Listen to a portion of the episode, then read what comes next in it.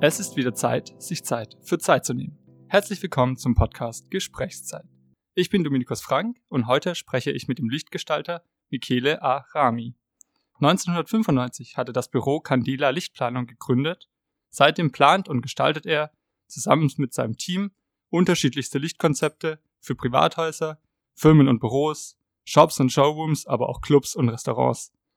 Lichtfarbe, Temperatur und Stärke zeigen dabei deutliche Auswirkungen auf unsere Stimmung, unser Wohlempfinden, aber auch auf unsere innere Uhr. Der Mensch ist dabei immer im Mittelpunkt. Heute sind wir bei Candela in Stuttgart und wollen gemeinsam mit Michele herausfinden, welchen Zusammenhang es zwischen der Zeitempfindung und dem Licht gibt. Guten Morgen. Welche Bedeutung hat für dich der Begriff Schatten? Äh, ich, ich fange mal so an. Also immer wenn man über Licht spricht, spricht man über den positiven Effekt von Licht, also dass wir irgendwas anstrahlen und dass wir irgendwas betonen mit Licht. Aber eigentlich ist ja Licht ohne Schatten überhaupt nicht darstellbar. Eigentlich ist Schatten die Schwester vom Licht und äh, äh, wenn wir über die klassische Lichtbauung sprechen oder dann auch wenn das Objekt fertig ist, ist es so, dass der Schatten, der richtig gesetzte Schatten eigentlich der viel wichtigere Moment ist in der Lichtplanung. Und äh, Schatten hat ja in der Bedeutung oft immer negative Dinge. Äh, die Menschen sitzen im Schatten oder kommen aus dem Schatten. Wir sehen es anders. Für uns ist Schatten ein ganz wichtiges Moment der Lichtplanung. Würdest du sagen, du fühlst dich in, wenn du es vergleichen müsstest, in total grellem Licht oder in sehr starker Dunkelheit wohler? Ich fühle mich persönlich in, dunkler, in Dunkelheit viel wohler und das ist, glaube ich, auch so ein Moment der Lichtplanung. Äh, das Licht soll den Menschen ja schon umhüllen, aber äh, es heißt ja umhüllen, also heißt es, es ist ja wie ein Mantel und zum Mantel gehört halt nun mal auch der Schatten dazu. Deswegen bin ich eher der Schattenmensch. Ja. Auch körperlich, also ich scheue auch immer gerne die Sonne. Ich würde oder wir machen mit allen Podcast-Gästen mhm. so eine kleine Vorstellungsrunde und ich würde quasi immer einen Satz anfangen und würde dich bitten, den zu vervollständigen. Und okay, gucken wir mal, ob mir was einfällt. Genau, sonst alles gut. Ich definiere Zeit als äh, äh, Existenz und eine schwarze Box. Für mich ist Zeit am wertvollsten, wenn ich. Wenn ich für mich sein kann. Mein Zeitgeber ist. Leider der Alltag. Beruflich oder eher privat? Äh, beruflich, in diesem Job ist es beruflich. Also alle Dinge, die auf einen einströmen, ist sozusagen der Taktgeber für die Zeit und äh, manchmal auch nicht äh, nur wissentlich, sondern auch unwissentlich. Mir wird die Zeit bewusst, wenn ich mir wird Zeit bewusst, wenn die Knochen anfangen zu schmerzen und äh, wenn ich wieder merke, dass ich nach einem ganzen langen Tag sozusagen äh, das Gefühl habe, diese Zeit nicht wirklich genutzt zu haben und die Dinge, die man sich für den Tag vorgenommen hat, sozusagen nicht abgearbeitet oder nicht erfüllt zu haben. Meine Zeitwahrnehmung ist das letzte Mal synchron zur Uhrzeit verlaufen als ich. Äh, im, im, Alter wird man ja vergesslich, deswegen kann ich mich nicht erinnern, wenn ich das Gefühl hatte, dass es synchron gelaufen ist. Okay. Dann vielleicht einfacher. Meine Zeitwahrnehmung ist das letzte Mal desynchron zur Uhrzeit verlaufen als ich. Ständig. Nein, das stimmt natürlich nicht. Natürlich sind wir alle abhängig von einem, von unserem Tageslichtverlauf und ich glaube, der Körper spürt auch sozusagen gewisse Zeitphasen des Tages und der Woche. Ähm, aber ich würde es nicht synchron nennen und ich würde es nicht so als faktischen Moment nennen, sondern ich würde es als, als emotionalen Punkt eher sehen. Mhm. Schön wenn die Zeit langsam vergeht, denke ich. Ist es wunderschön. Muße. Muße ist ja, oder äh, ich sage einfach, sich hingeben in, in die Zeit und äh, sich keine riesen äh, To-Do-Liste machen, ist das eigentlich das Wertvollste. Ich habe die Zeitwahrnehmung anderer Menschen beeinflusst, indem ich ständig, als äh, wenn sie in diesem Job äh, tätig sind, erstmal gegenüber den Mitarbeitern, gegenüber den Kunden. Ich, wir, ich glaube auch, dass wir oft als Kreative den Menschen Zeit stehlen im klassischen Sinne, weil wir falsch planen, weil wir nicht zu Ende denken, weil wir zu viel planen. Mhm. Also das ist schon ein Thema, ja. Mhm. Gut, dann glaubst du, dass Designer die Zeitwahrnehmung gestalten können? Ich, ich bin ja immer demütig, weil ich immer glaube, Gestalter, Designer äh, nehmen sich vielleicht manchmal ein wenig zu wichtig in ihrem Alltag. Aber ich glaube schon, dass äh, Gestaltung sehr viel auch mit Zeitwahrnehmung zu tun hat, insbesondere natürlich bei Licht, weil wir natürlich direkt bei Licht die Zeitwahrnehmung beeinflussen können oder die, die Hervorrufung von gewissen Stimmungsmomenten, die einer Zeit zuzuschreiben sind, kann man als Lichtperler ganz sicher tun, ja. Mhm. Dankeschön. Licht hat viel damit zu tun, ob wir uns wach fühlen, ausgeruht sind, leistungsstark sind, ob wir gut schlafen können, uns fit fühlen. Wie schafft Licht, das alles zu verursachen? Ja, wir müssen immer unterscheiden zwischen Tageslicht und Kunstlicht. Reden wir über Tageslicht oder reden wir über Kunstlicht? Das sind zwei unterschiedliche Dinge. Gerne den Unterschied. Also äh, wir, wir sind ja sozusagen geprägt von einem Tageslichtverlauf. Wir haben den, das Morgenrot, wir haben den stahlblauen Himmel, wir haben den Abendrot. Also wir haben klassische äh, äh, Muster in der, in, der, in der Lichttemperatur und in der Lichtmenge. Und dadurch wird ja unser Körper über diesen zirkadianen Verlauf ja gesteuert. So. Mhm. Also ist das ein klassischer natürlicher Prozess. Und wenn wir in diesem natürlichen Prozess leben, dann glaube ich auch, könnte der Körper sich natürlich verhalten. Wenn das Kunstlicht diese Dinge negiert oder versucht zu konterkarieren, dann sind wir eben nicht mehr synchron zu dem Zeitverlauf des Tages und dann ist es so, dass der Mensch sich dann sozusagen eben nicht wieder in der Natur wiederfindet. Deswegen ist das Licht eigentlich nichts anderes wie eine, eine Widerspiegelung unserer alltäglichen Tageslichtsituation. Mhm. Also was du gerade auch schon beschrieben hast, ihr schafft ja, was die Sonne draußen schafft, schafft ihr irgendwie in Gebäuden an Atmosphären ähm, und wie du eben gerade auch gesagt hast, ist es ein Anhaltspunkt, wie viel Uhr es vielleicht, also nicht wie viel Uhr, sondern welche Tageszeit wir haben. Würdest du sagen, wir könnten die Sonne auch durch künstliches Licht imitieren oder nein, sogar ersetzen? Nein, also äh, äh, imitieren ja, ersetzen nein. Ja. Also auch das ist wieder eine Sache der Demut. Ja? Also die Natur ist ja unser Inspirationsgeber für unser Leben, für unsere Arbeit, für unser Designverständnis, für unser Lichtverständnis. Wir können sozusagen nur die die Dinge, die die Natur sozusagen uns gibt, versuchen zu interpretieren und dann ins Kunstlicht umzusetzen. Das ist, glaube ich, auch nicht die Aufgabe, sklavisch zu sagen, das Kunstlicht muss wie Tageslicht zu funktionieren. Aber der Mensch reagiert auf gewisse Lichttemperaturen, gewisse Lichtmengen. Wenn ich am Lagerfeuer abends sitze, möchte ich ein anderes Licht haben, als wenn ich tagsüber in einer konzentrierten Arbeitssituation bin. Und da kann das Kunstlicht natürlich schon auch diesen, diesen Faktor unterstützen. Es geht ja immer um eine dienende Funktion des Kunstlichtes für den Menschen und in der jeweiligen Lebenssituation oder Momentsituation. In der Villa Duplicasa, die vom Architekten Jürgen ja. Meyer Haar gestaltet wurde, habt ihr auch die Lichtgestaltung gemacht. Wir haben so die Lichtgestaltung gemacht, ja. Genau, und das ist ja ein sehr offenes und helles Gebäude ja. mit vielen Panoramafenstern. Ja.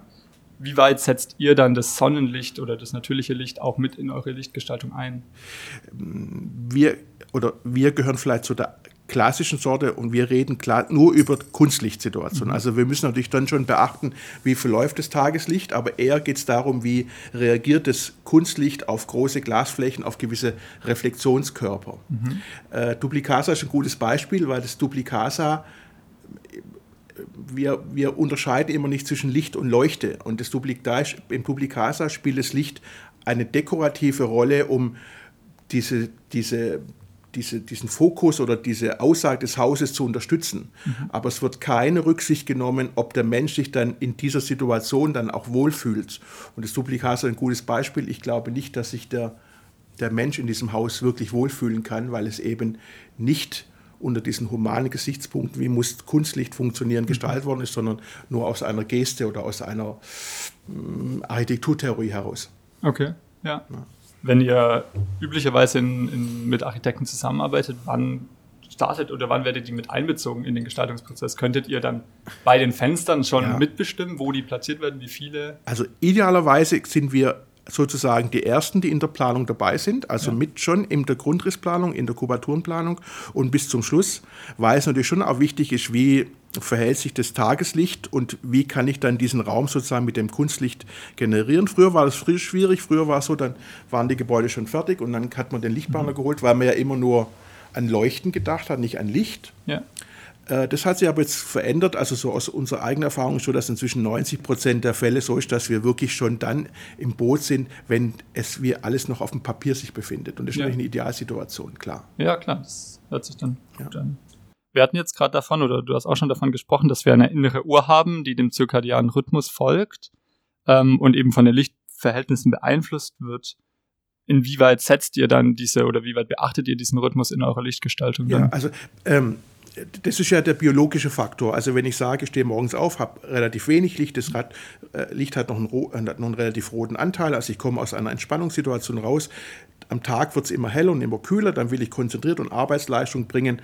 Dann wird bei uns natürlich auch einem Büro zum Beispiel oder in einer Funktionssituation das Licht auch viel, viel heller und viel kühler sein. Und wenn ich abends wieder rausgehe, gehe in, in ein Restaurant, in eine Kneipe, dann habe ich wieder das warme, das punktuelle, das schattenbetontere Licht. Das ist sozusagen die die einfache Aufgabe sozusagen zu gucken, wie ist der Tagesablauf und in welchem Moment befindet sich der Mensch in seiner Lebenssituation und welches Licht erwartet er. Aber es gibt ja noch kulturelle Dinge. Also der, der Mensch aus Italien hat ein anderes Lichtverständnis wie ein Mensch aus Norwegen oder wie auch immer. Und das ist ja dann die Kunst sozusagen zu sagen, also es geht nicht nur um eine physikalisch-biologische Bewertung, sondern es geht letztendlich auch um eine kulturelle und vielleicht auch um eine ja, um eine äh, äh, emotionale äh, ähm, äh, Planung, die dem Menschen entspricht. Da gibt es einfach unterschiedliche Anmerkungen und das ist das, was natürlich die Arbeit spannend macht, weil wir immer uns auf subjektive Momente reagieren müssen in der Kommunikation mit dem Kunden. Und das macht es natürlich nicht so einfach, als wenn wir über Lux, Lumen und Candela sprechen müssen. Ja, ja, also ihr schreibt auch sehr schön bei Candela über euch selbst, dass es in eurer Gestaltung oft oder vor allem um die emotionalen Aspekte geht. Ja. Von welchen emotionalen Aspekten sprechen wir oder ihr? Ich habe vorher über das Lagerfeuer gesprochen. Also wenn ich mit Menschen zum Beispiel zusammen sein möchte und ich sitze um das Lagerfeuer, dann habe ich sozusagen das Licht des Feuers und die Wärme des Feuers und um, um mich drumherum ist der Schatten. Also für mich ist sozusagen eigentlich Licht nichts anderes wie Feuer im Glas und das ist mal die erste emotionale Situation. Und es geht auch darum, dass Licht vielleicht gewisse Gedankenreflexion widerspiegeln kann. Ich komme in ein Restaurant rein und es erinnert mich vielleicht, wir haben jetzt vor kurzem ein Restaurant gemacht, ein, ein türkisches Restaurant, sagt, okay, wir wollen eine, eine Situation einer, einer, einer Laube am Meer haben. Also kann ich ja mit dem Licht und mit der Leuchte natürlich versuchen, gewisse Gedanken oder gewisse Erinnerungsstrukturen, die in meinem, in meinem Kopf verankert sind, aus der kulturellen Situation, versuchen neu zu interpretieren und darzustellen. Mhm. Also es ist schon immer die Kombination aus Licht und deren Gestaltung, nicht nur ein äh, physikalisch-biologischen Moment. Ja. Ich, also wenn wir gerade dabei sind, ich würde gerne mit dir eben zwei Lichtsituationen mhm. nochmal unterscheiden. Einmal vielleicht die Jazzbar, den Bigs, das mhm. ihr gestaltet habt, und ähm, einer, einer eurer Arztpraxen. Mhm. Und, aber beides sollen ja irgendwie angenehm wirken. Mhm. In der Bar bleibe ich aber sehr gerne sehr lange sitzen und verquatsche ja. mich vielleicht. In der Arztpraxis soll mir die Zeit so kurz wie möglich vorkommen, vor allem mhm. wenn ich in der Behandlung bin. Mhm. Wie würdest du sagen oder welche Kriterien spielen eine Rolle, um die Zeit eben so zu beeinflussen, die Zeitwahrnehmung? Ich glaube, dass wenn man jetzt, wenn man jetzt, wenn ich sage, ich möchte eine, eine möglichst lange Zeit in einem Raum mich aufhalten, heißt es, ich muss mich ja in dem Raum wohlfühlen. Also muss ich natürlich schauen als Planer, als Gestalter, was erwarte ich in dem oder was ist was sind denn die Faktoren, dass ich mich in diesem Raum, in diesem Moment wohlfühle, damit die Zeit sozusagen anführungsstrichen lang, langsam vergehen kann. Und beim Bix ganz eindeutig, es ist ein Lokal, es ist ein, ein, ein, ein Jazzlokal, also klar hohe punktuelle Stärken. Jetzt sind wir wieder bei dem Thema Lagerfeuer. Ich sitze mit Freunden lange um dieses punktuelle, harte Licht mit hohen Schatten. Ich höre die Musik und habe sozusagen das Gefühl, dass es einfach jetzt meinem, meinem jetzigen Moment der Lust entspricht. Wenn ich bei der Arztpraxis bin, klar, da ist es etwas, da ist, muss ich mich vielleicht mit Dingen auseinandersetzen, die jetzt nicht so angenehm sind oder die mich vielleicht in eine neue Lebenssituation bringen könnten, im Positiven wie im Negativen. Also denke ich mir, muss das Licht dann klarer sein, es darf nicht emotional sein, sondern es muss eher eine funktionale Qualität haben, um sozusagen keine Interpretationsmöglichkeiten in dem Moment für den Menschen, was die Zeit und was natürlich die Emotionen angeht, darzustellen. Mhm. Also ist es eher sozusagen keine Bühne mehr, sondern es ist dann einfach ein Raum, in dem ich sozusagen relativ klar und eindeutig sozusagen mich um die Sache kümmern kann, aber keine Emotionen widerspiegeln sollte. Mhm. Würdest du denn also sagen, wenn, wenn mir die Zeit langsamer vorkommen soll, dann soll ich auch eine gemütlichere, emotionalere Stimmung schaffen? Ich weiß immer nicht, ob das dann was damit zu tun hat, dass die Zeit langsamer vorbeigeht oder dass ich die Zeit vielleicht dann angenehm genutzt mhm. habe. Das ist vielleicht, und vielleicht ist dann durch dieses angenehme Genutzte, empfindet man das auch als langsameres Vergehen. Ich habe eher das Gefühl, wenn ich mit Freunden zusammensitze und es ist eine schöne Stimmung, dann geht die Zeit eigentlich eher schneller vorbei, als wenn ich beim Arzt zehn Minuten sitzen muss. Also vielleicht ist eine ja auch genau umgekehrt. Ja. Aber ich glaube schon, dass wenn man sich, wenn man seine Zeit bewusst sein möchte und das auch als Erlebnis empfindet, dann muss es schon so sein, dass es eher einen hohen Schattenwert hat mit sehr hohen punktuellen, dass sozusagen ich mich, jetzt bin ich wieder bei meinem Bild des Lagerfeuers, um meinem Lagerfeuer scharen kann. Mhm. Ja. Und eben bei der Arztpraxis ist genau umgekehrte, da habe ich eher diesen funktionalen Aspekt.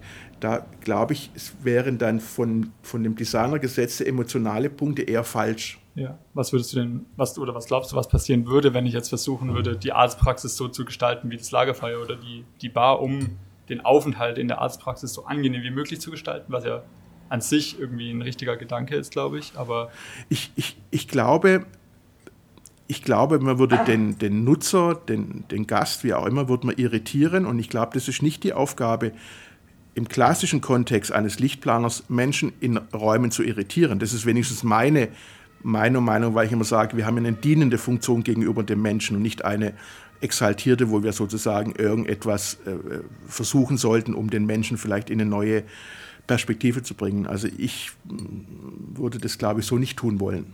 Mhm. Wir ähm, stellen immer dem Podcast-Gast eine Frage an den nächsten Podcast-Gast. Und so haben wir letzte, ähm, in der letzten Episode ja. mit Julia Pekloff gesprochen.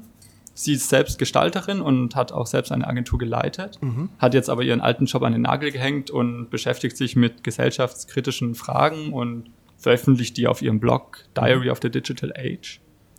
Und ähm, ihre Frage wäre, oder sie, sie ist der Meinung, dass sie oft das Gefühl hat, wenn sie in Räume kommt, dass sie in so eine Blase eintaucht, in mhm. der ihr die Zeit komplett anders vorkommt. Also sie spricht von diesen, von diesen Zeitblasen. Und ihre Frage wäre, ob du dieses Phänomen eben auch kennst und ja. wie es das letzte Mal war, ob es dir dann langsamer ja. oder schneller ja. Wenn sie das Gefühl hat, in die Zeitblase zu kommen, ist es erstmal positiv, weil sie die, die, äh, den Ort empfinden kann in diesem Moment. Mhm. Und das habe ich sehr oft, weil ich glaube, dass Gestaltung, und da ist ja nicht nur ein kleiner Bestandteil, man muss ja immer sagen, da gehört ja noch viel mehr dazu, das ist eine Idealsituation, wenn man in eine Zeitblase kommen kann, im Positiven wie im Negativen. Ja?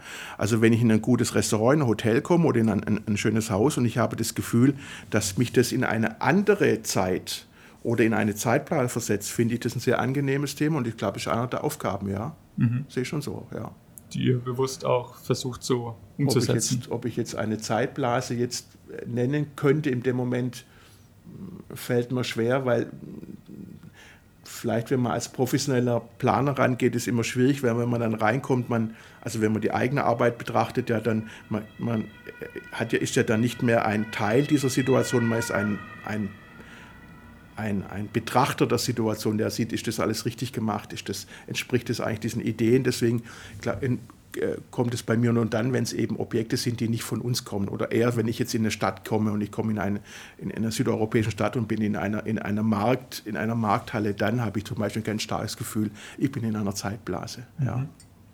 Wo kannst du, kannst du kulturelle Unterschiede nennen? Zum Beispiel, was die Lichtgestaltung angeht? Ja, das fängt mit den Temperaturen an. Also wir wundern uns immer als Nordeuropäer, wenn man nach Italien geht, in den Restaurants und da ist immer ganz, ganz kühles Licht und möglichst gleichmäßiges Licht. Und wir sagen, wie kann das nur sein? Ich sage, naja, ist ja ganz einfach, wenn es draußen immer 30, 35 Grad hat da, und ich komme jetzt in das Restaurant rein, dann darf das Restaurant ja nicht wie in Deutschland sehr punktuell und sehr warm beleuchtet werden, weil wir ja dann sozusagen einen Kontrapunkt setzen, sondern muss es lokal kühl beleuchtet werden, gleichmäßig, weil dann der Mensch sich sofort sozusagen angenehmer empfindet. Also mhm. das ist, so, glaube ich, ein ganz wichtiger Punkt. Je weiter sie in den Norden kommen, nicht umsonst sind ja dann da immer dunklere Materialien, weil wir dann sozusagen immer dann ja auch viel mehr Zeit im Haus verbringen und dann das Licht natürlich dementsprechend viel wärmer, viel punktueller sein muss, um dieses negative Moment des nordeuropäischen Klimas wieder ausgleichen zu können. Schön. Ähm, ich habe von dem Konzept des Human-Centric Lighting mhm. gelesen, in dem es eben jetzt auch um die emotionalen, aber eben auch um biologische und visuelle mhm. Aspekte geht. Sind die bei euch auch integriert bzw. gleichgewichtet? Ähm, diese, diesen Ausdruck, den ich jetzt nicht in den Mund nehmen möchte, weil es als Schwabe schwierig ist auszusprechen, als italienischer Schwabe, äh, für mich ist es ein reines Marketinginstrument. Okay. Ein guter Lichtplaner muss es immer berücksichtigen. Es geht um Leuchtdichten also wenn wir den Tag wieder nehmen als Zeitmoment zwischen Morgen, zwischen Sonnenaufgang und Sonnenuntergang, haben wir erstmal Lichttemperaturveränderungen, wir haben Leuchtdichtenveränderungen und wir haben vor allem dynamische Prozesse. Äh, die Wolke kommt, der Schatten verändert sich, der Schattenwurf verändert sich durch den Sonnenstand. Und diese drei Dinge sozusagen, dieses Veränderung von, von äh, Helligkeitswerten, Lichttemperaturen und von verschiedenen Schattenwerten ist ja die Aufgabe von einem Lichtplaner. Wenn er das nicht mhm. gemacht hat, dann ist er kein Lichtplaner, ist er vielleicht ein Elektroingenieur, der quantitativ sagt, ich muss jetzt 500 Lux in diesem Raum reinkriegen. Das macht jeder Lichtplaner. Dieser Ausdruck ist ja. ein Marketinginstrument eines österreichischen Herstellers, um äh, okay. äh, vielleicht seine ehemaligen Tunnelleuchten besser verkaufen zu können.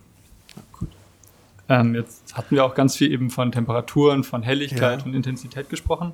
Arbeitet ihr viel mit Lichtfarbe auch? Ja, das ist das Hauptthema, weil äh, die Lichtfarbe mal das Grundmoment darstellt, um einen Ort zu schaffen.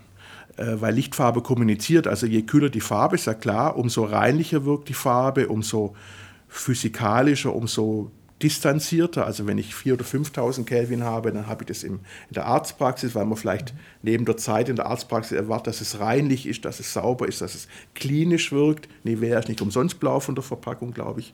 So. Und, je, und je wärmer das Licht wird, umso wertiger wirkt auch ein Produkt. Also es geht nicht darum, dass, dass warme Lichtfarben nicht nur für atmosphärische Qualität steht, sondern auch für eine, für eine Produkterhöhung ja.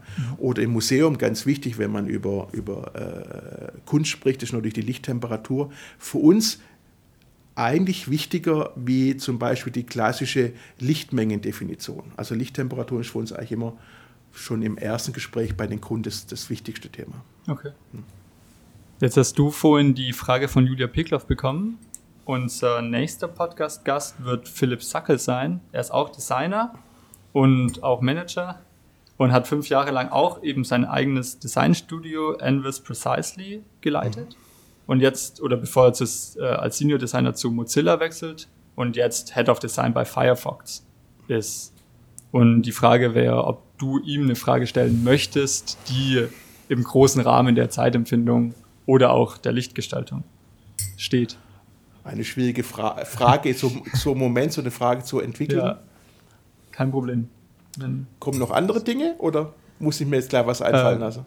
Ich kann auch noch die, die andere Frage zuerst stellen. Dann stellen wir die andere Frage zuerst und dann fällt mir bestimmt eine Frage. Okay. Ähm, ja, die, also die Abschlussfrage quasi wäre dann, ähm, wie du deinen Beruf quasi in dein Privatleben gebracht hast. Ist deine Wohnung beispielsweise sehr lichtgestaltet oder kannst du jetzt nur noch durch die Stadt gehen und siehst überall, wie die unterschiedlichen Räume beleuchtet sind? Also der zweite Aspekt stimmt. Also wenn ich durch die Straßen fahre, schaue ich dann immer in die Häuser rein, in die, in die Fenster und gucke mir das Licht an und bewerte das auch immer mit allen Gefahren während des Autofahrens. Privat bin ich froh, dass ich äh, bin ich froh, dass das sozusagen nicht der Fall ist. Also mhm. ich äh, alles, was wir im Beruf tun, ist wichtig, ist auch schön und ist auch hat auch einen Sinn. Ich habe privat eher das Gefühl, dass vieles auch Ballast ist und dass man es auch viel karger und einfacher machen könnte. Also mhm. bei mir gibt es weder eine Lichtplanung noch eine Lichtgestaltung. Es gibt sehr viele Einzelleuchten, weil mir das persönlich näher liegt als ein geplantes Licht. Mhm. Und jetzt die Frage zu dem Herrn, wie hieß er? Sackel. Der Herr Sackel. Sackel. Und jetzt genau. muss ich eine, mir eine Frage einfallen lassen zum Thema Licht und Zeit am besten. Am besten Zeit, ja. wenn es dir einfacher fällt, auch gerne mit Licht. Also genau, er arbeitet eben bei, bei Firefox, dem Internetbrowser, und kümmert sich da auch ganz viel um Geschwindigkeit und Zeitempfindung. Mhm. Äh, gibt es eine Verbindung zwischen Geschwindigkeit und Licht, außer im physikalischen Bereich? Okay. Das ja. würde mich interessieren. Okay. Ja? Das werden wir ihn fragen. Vielleicht immer noch, ich glaube, dass was vielleicht als wirklich ein letzten Satz, wir ja. verstehen bei uns in, hier in unserem Kulturkreis Licht nicht als kulturellen Faktor, mhm. sondern als Gestaltungsfaktor und meistens leider auch nur als technischen Faktor. Mhm. Und ich glaube, dass wir viel mehr über die kulturelle, wir machen gerade einen sehr großen Moscheebau. Und wenn, man, wenn ich da schaue, wie wichtig sozusagen das Licht verwoben ist mit dem mystischen Ansatz, in dem Fall des Islams. Und das ist ja in dem, in, im kirchlichen, in, in unserem äh, katholischen Glauben ja auch nicht anders, in meinem katholischen Glauben auch nicht anders, spielt ja Licht ein sehr, ein sehr hoher mystischer Faktor. Und das geht in dieser ganzen technischen Geschwindigkeit, die wir haben, leider verloren. Und diese meisterhaft mit Licht umzugehen, nicht mit der Technik, nicht mit LED, nicht mit hier irgendwelchen Knöpfen, wo man drauf drückt, das ist, glaube ich, das, wo wir uns viel mehr Gedanken machen sollten. Schön. Vielen Dank. Das war Gesprächszeit mit Michele Arami, ein Podcast von Dominikus Frank und Alisa Bär.